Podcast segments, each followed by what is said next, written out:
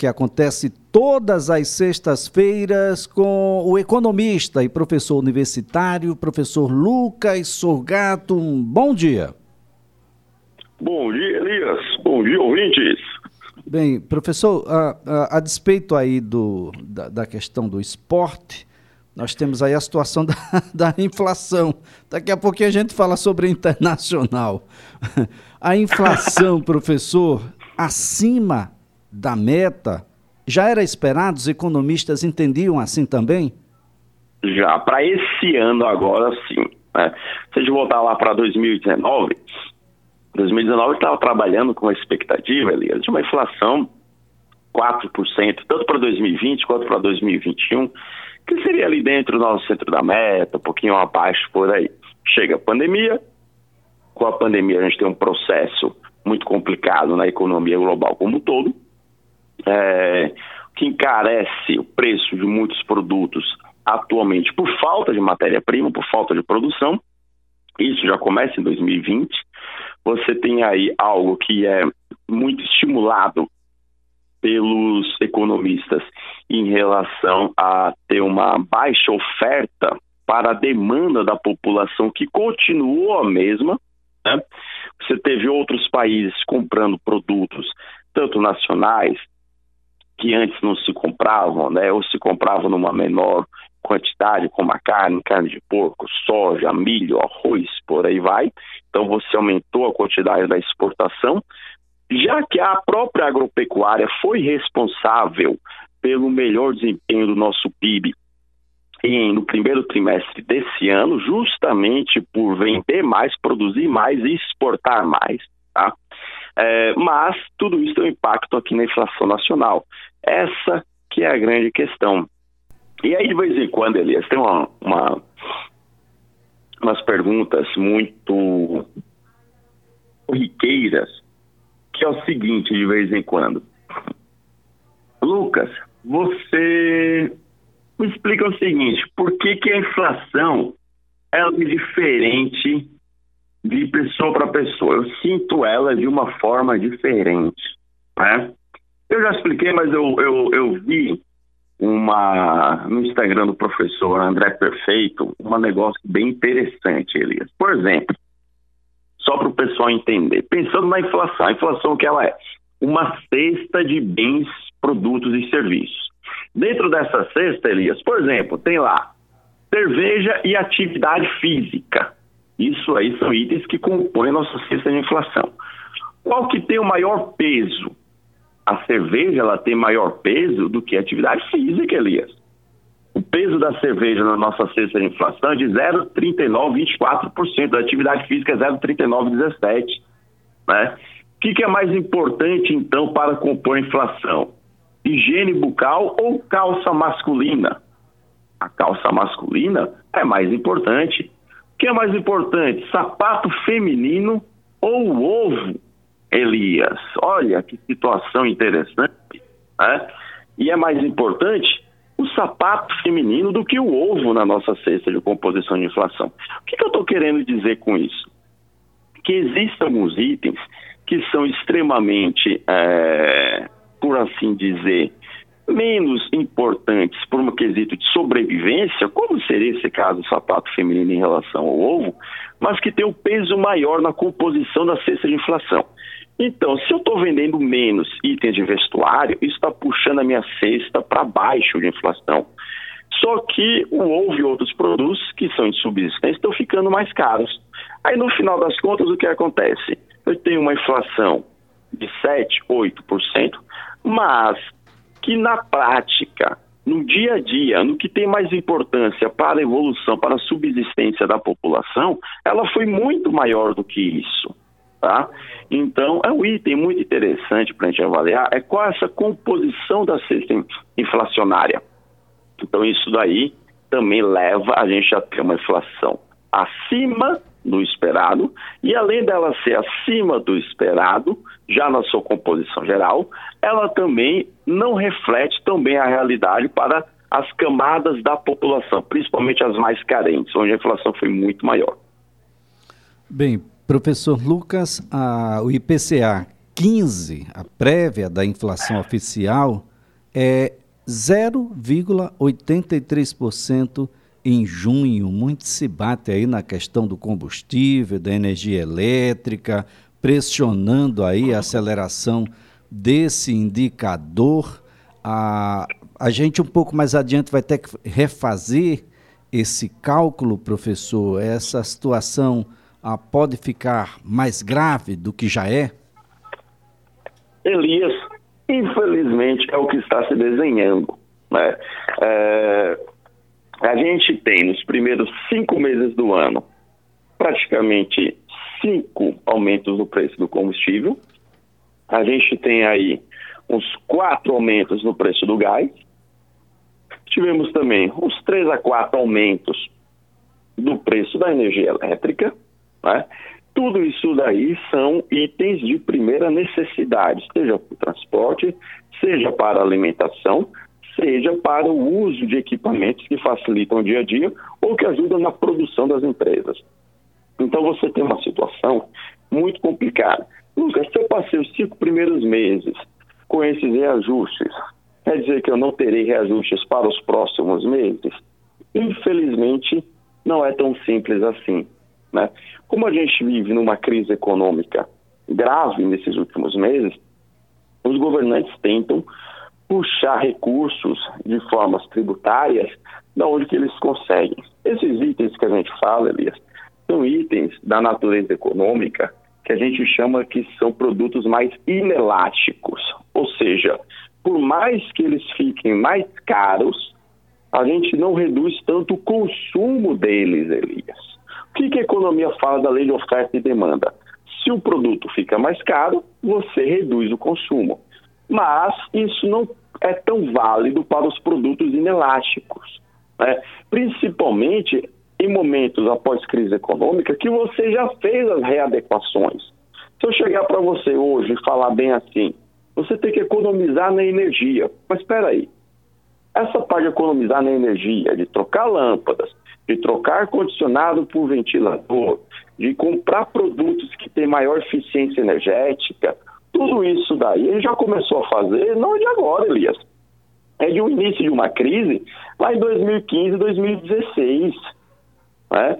É, e você vai paulatinamente fazendo. Então, tem muitas ações, adaptações que você não consegue mais fazer, porque já foram feitas. Né? Como que eu vou reduzir ainda mais o consumo X? Eu não consigo mais. Né? Então, tem algumas situações que, infelizmente, o, o aumento do preço ele se dará direto sem a gente conseguir fazer algo para contornar isso, porque muitas ações, de fato, já foram realizadas. Agora, professor Lucas Surgato, nós temos uma situação aí da Selic. A gente tem uma Selic surreal já há algum tempo. Historicamente, não tínhamos ah, um percentual tão baixo da, ah, da, da Selic, mas agora a gente já percebe um, um escalonamento, a gente já consegue a, a, a verificar aí um, uma tendência de alta e, claro, a desculpa é a histórica, né? Conter a inflação, professor? Perfeitamente. É, chegou a nossa mínima histórica, o que foi muito bom e deveria continuar. E agora a gente tem essa lógica de aumento da Selic. Olha, Elias, alguns motivos para isso. O principal não é conter a inflação, porque, eu repito, é uma inflação de custos, não é uma inflação de demanda. O aumento da Selic, ela ajuda a conter a inflação de demanda. Não é o nosso caso, já tem vários e vários meses na economia nacional. Nós temos inflação de custos, de preço, de base, de matéria-prima. Tá? É, bom, o que, que acontece então nesse sentido? Você tem o um aumento da Selic, mas para poder ajudar o país a rolar dívidas, ou seja, pagar mais caro pela rolagem de dívida, ajudando a captar recursos. Né? Já que a gente vive uma instabilidade econômico-política muito grande, já tem anos, né, de agora, isso aí já tem anos, é clássico nacional nosso, né? períodos de melhor estabilidade, períodos de maior, enfim. E nos períodos de maior estabilidade, que o país ele vai e tem uma imagem mais complicada lá fora, também se utiliza o artifício de aumentar a Selic para poder rolar as nossas dívidas né, é, de uma maneira mais fácil, já que o país apresenta um risco maior para isso. Então, de fato, é o que se está colocando. Agora, o grande problema disso, Elias, é o seguinte: eu tenho um país numa situação econômica extremamente fragilizada, onde eu começo a rolar essa dívida em valores mais altos, e esses valores mais altos da rolagem dessa dívida, ela complica o nosso desenvolvimento, porque fica mais caro pegar recursos emprestados, fica mais caro para as empresas pegarem dinheiro, fica mais caro para as pessoas físicas pegarem dinheiro, as dívidas também aumentam, ou seja, você deixa o cenário de recuperação econômica já difícil, ainda mais complicado. Que situação, hein, professor? Que situação. Associado a isso, a ouvinte perguntando aqui sobre o peso da situação de uma possibilidade de só, e aqui eu vou acrescentar, só a possibilidade de um apagão não já faz com que o mercado fique nervoso. A gente já tem um dólar até que está em um, um, patamar um pouco menor do que já fora, em torno de 4,90, 4,94, próximo ali da casa dos 5, mas isso deve se agravar já com a possibilidade de uma energia mais cara por conta das termoelétricas entrando no sistema com mais efetividade? Olha, Elias, essa parte do apagão, ela é algo extremamente grave. A gente teve o último apagão, né, por assim dizer, que o Brasil passou, e eu vou colocar efetivo mesmo, lá em 2000, o governo Fernando Henrique Cardoso, que a gente teve o desligamento mesmo, né? Você pedia para parar a população de se utilizar determinados horários, enfim. E aquilo afetou substancialmente o nosso PIB. Por quê? Porque produção, PIB, é diretamente ligado com energia elétrica. Né? A correlação ela é positiva aí nesse sentido. Então, se eu tenho uma possibilidade de forçar um racionamento significa dizer que eu tenho uma possibilidade de pedir para que as empresas que já estão produzindo pouco produzam menos ainda. Né? Então é uma situação extremamente complicada. Mesmo assim, Lucas, a gente não vai ter um apagão concreto, mas a gente vai ter a ligação de todas as termoelétricas, que vai acontecer o que? O que você falou. Aumento do custo da energia, e esse custo ele é repassado para todo mundo. Né? Então aí vai entrar aquelas nossas bandeiras vermelhas, né? e aí você já aumenta o preço, tarifa em horário especial. Então você tem toda uma série aí que você repassa para o consumidor um preço que já houve aumento esse ano. Então é uma situação muito complicada, porque quando você faz esse aumento, o ouvinte tem que entender, a gente faz esse aumento lá na produção. Então, eu tenho a produção de energia, eu vou ter a transmissão, eu vou ter a distribuição de energia, são etapas diferentes dentro do nosso ciclo, mas eu estou tendo um aumento de preço na base. Então, você tem o repasse de todo esse custo nas várias etapas até chegar no consumidor final. E esse repasse ele não é linear. Se aumentou 5% lá no início, no final não vai aumentar 5%, provavelmente aumenta mais né, porque você tem todos os outros custos embutidos nessa operação. Então, é bem complicado, Elias. Se acontecer um novo apagão no Brasil de hoje, que a gente já tem um problema socioeconômico, um problema de saúde grave, e você, com o apagão, se acontecer similarmente ao ano de 2000 e você refreia um processo de recuperação econômica, isso pode ser extremamente danoso para a nossa economia, que já está bem debilitada.